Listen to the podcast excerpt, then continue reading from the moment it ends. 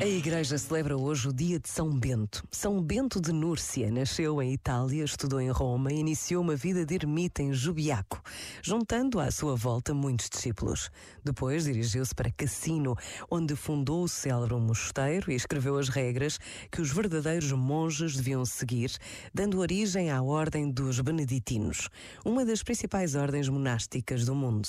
Pelo seu contributo à civilização europeia, o Papa Paulo VI declarou São são Bento como padroeiro principal da Europa em 1964. A pausa de um minuto permite-nos recordar vidas extraordinárias e totalmente entregues a Deus. Pensa nisto e boa noite. Este momento está disponível em podcast no site e na app.